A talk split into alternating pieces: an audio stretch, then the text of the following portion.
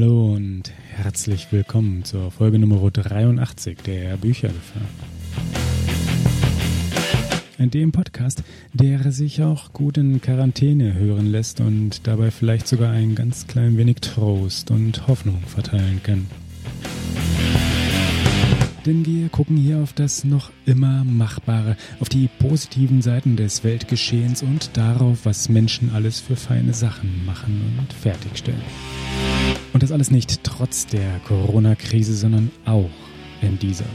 So ist zum Beispiel ganz neu seit dieser Woche ein neuer Verlag am Markt unterwegs. Er nennt sich Kirschbuch, also Kirschbuch Verlag, kommt aus Hamburg und ist ein Spin-off von Qualifiction, der Software-Schmiede, welche durch KI-gestützte Textanalysen bekannt wurde. Von Kirschbuch haben wir zum ersten Mal schon auf der letzten Frankfurter Buchmesse etwas gehört. Dort präsentierten sie nämlich einen Wettbewerb für Manuskripte. Diese Manuskripte wurden geprüft und bewertet und ganz, ganz passend zur aktuellen Zeit ist das nicht auf dem bisher üblichen, bisherigen, bekannten, etablierten Weg passiert. Also haben sie nicht einfach nur die Manuskripte genommen, über eine Agentur zur Lektorin im Verlag gebracht und schließlich ins Programm genommen, sondern sie haben die Manuskripte mit Unterstützung einer ihrer automatischen Textanalyse vorselektiert. Bei Auswahl aus wohl über 200 Manuskripten ist es unter anderem dadurch dann auch gelungen, eine Top 4 zu bilden und diese Top 4 wurde eben auf der Frankfurter Buchmesse vorgestellt. Dann kam das ganz normale Verlagsprozedere, recht klassisch bis hin zum fertigen Text und jetzt Seit Montag dieser Woche, seit dem 23. März 2020, ist die erste Veröffentlichung verfügbar. Es ist Maike, Martha und die Männer von Birgit Schlieper und dabei handelt es sich um einen Unterhaltungsroman. In diesem zeigt eine Dame, nämlich Maike, dem Womanizer Arna, was clever ist, also wie clever wirklich aussieht. Und dazu kommt noch eine rüstige Oma, die für Späße immer zu haben zu sein scheint und es entspannt sich dann ein kleiner Roadtrip, der wirklich Unterhaltungspotenzial verspricht. Die Geschichte ist somit ganz prima geeignet für einen wohlgelungenen und fröhlichen Start in den Frühling und Veröffentlichung und Verlag passen ganz hervorragend in die Zeit. Denn beide zeigen zum einen, dass KI, dass die künstliche Intelligenz in zumindest einer möglichen Ausprägung bei der Textbewertung durchaus behilflich sein kann und somit auch der Kunst auf die Sprünge zu helfen vermag. Und zum anderen, auch wenn die bisherige Welt gestört zu werden scheint, geht's doch weiter. Immer. Grundsätzlich. Und es gilt ganz unabhängig davon, ob dieses Stören durch KI, durch eine künstliche Intelligenz oder durch einen Virus passiert, wie wir es momentan erleben. In diesem Sinne können wir eine Lektion schon daraus gleich ziehen.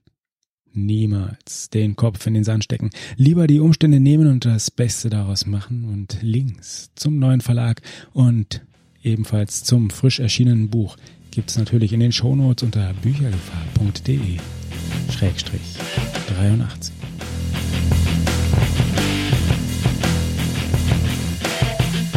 hier im Haus ist natürlich wieder ein kleines Stückchen fertig geworden. Darum geht's hier momentan schließlich.